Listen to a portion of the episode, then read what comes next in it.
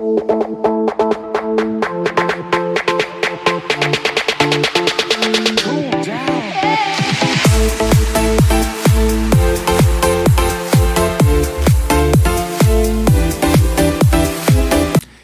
tal? Eh, este es un episodio más de Abogados 2.0 del podcast. Soy el licenciado Juan Márquez y en esta ocasión vamos a hablar de un tema que es relevante actualmente. En esta ocasión vamos a hablar de la creación eh, del Registro Nacional de Obligaciones Alimentarias, el cual ya fue votado por una unanimidad de votos en el Senado y ya fue turnado eh, actualmente al Ejecutivo Federal para la promulgación en el Diario Oficial de la Federación. Eh, es decir, ya estamos a un paso de que esta, esta ley, eh, la ley de, para la protección de niños, niñas y adolescentes, se le agregue un apartado donde los deudores alimentarios sean em, registrados en un registro nacional de, deudor, de, de obligaciones alimentarias. Ahí se van a registrar los acreedores alimentarios y los deudores alimentarios. ¿Quién es el deudor? ¿Quién es el acreedor alimentario? Y así eh, la persona que sea deudor alimentario y que no se ponga al corriente respecto de sus pensiones, de sus obligaciones alimentarias, eh, tendrá restricciones de carácter administrativas. ¿Cuáles son estas restricciones? Una de ellas es que ya no podrá eh, obtener una actualización de su INE o si no la tiene o se la robaron, pues ya no la podrá renovar o sacar de nuevo. Eh, también otra situación es que le limitarán su, eh, sus derechos migratorios. Ya no podrá sacar, por ejemplo, el pasaporte por el hecho de que ya no puede, eh, no, ha cumplido con sus deberes alimentarios. Y esta es una herramienta muy utilizada por los deudores alimentarios de salirse del país e irse a otro país a, hacer vida para ya no cumplir con las obligaciones alimentarias. Así también eh, la reforma estipula que em, no podrán casarse para obtener algún, eh, para poder volverse a casar con eh, otra persona diferente a, la, a, la, madre de sus hijos o de sus acreedores, pues tendrán que obtener un certificado de no deudor alimentario y con este certificado podrán contraer nupcias de no haber este certificado, pues obviamente el registro civil no podrá hacer la inscripción de su nuevo matrimonio. Eh, también eh, tenemos que estarán eh, los servidores públicos tendrán que tener el certificado de no deudor alimentario. Este certificado, pues obviamente lo va a emitir este órgano que ya se va a crear, que es dependiente del Consejo de Judicatura Federal, dependiente del Poder Judicial de la Federación. Este tendrá un eh, órgano especializado eh, que se encargará de este sistema.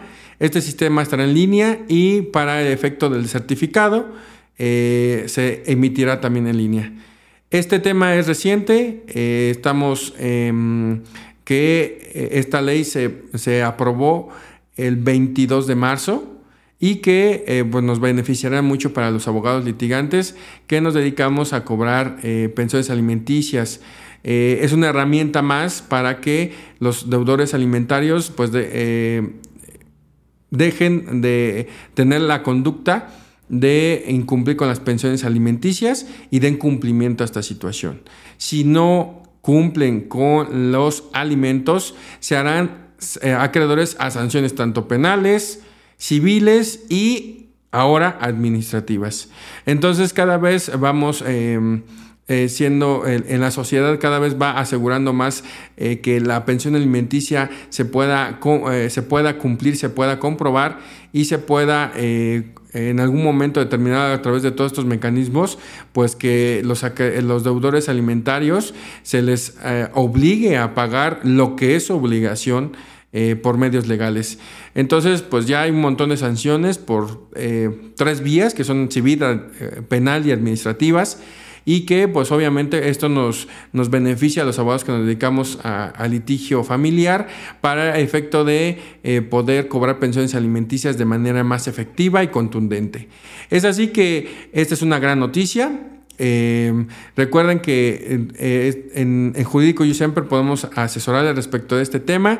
y que eh, cuando esté vigente esta ley, pues lo haremos Em, saber a, través de los podcasts que hemos efectuado y vamos a ahondar más en el tema referente a la modificación en la ley de la protección de niños, de niñas y adolescentes eh, para la federación y que cada una de las dependencias, cada uno de los de los estados de la República ya tienen su ley que avala esta situación y que eh, pues obviamente eh, no, lo podemos efectuar a través de estos mecanismos. ¿De dónde viene esta, el, impulso de esta reforma? Pues bueno, viene de la ley Sabina, que está impulsada por la señora Diana Luz Vázquez, que es madre de Sabina. Es una eh, señora que ha luchado mucho por regularizar este tema de las pensiones alimenticias, ya que ella tiene un conflicto con el padre biológico de su, de su hija, la cual es un eh, político que reside en Oaxaca, el cual no puede, no quiere reconocer la paternidad de su hija y no se quiere hacer cargo obviamente de las obligaciones que devienen de su reconocimiento de paternidad. Es así que ella ha impulsado eh, varios em, temas referente a la regularización y em, pues más sanciones para los deudores alimentarios y es ella quien de donde deviene esta reforma que han impulsado los senadores para eh, efectuar más em, más contundente las sanciones para los deudores alimentarios. Eh, también eh, eh, hacemos referencia que el INEGI tiene las estadísticas de que de cada 10 divorcios, 7 eh, personas que se han separado, 7 deudores alimentarios no han cumplido con su deber alimentario. Es así que es un problema grave, el cual, eh, pues con estas herramientas legales, se pretende que estas, esta, esta, em, este tema disminuya y que eh, pues obviamente no haya más temas como el de la señora Diana con su hija Sabina y que eh, pues obviamente eh, los deudores alimentarios cumplan cabalmente con su obligación, que bueno, si es una persona, si son personas conscientes y son personas que deben de saber sus obligaciones, deberían de saber que deben de cumplir con esta pensión alimenticia y voy a tener una relampague y no necesitan de la orden judicial.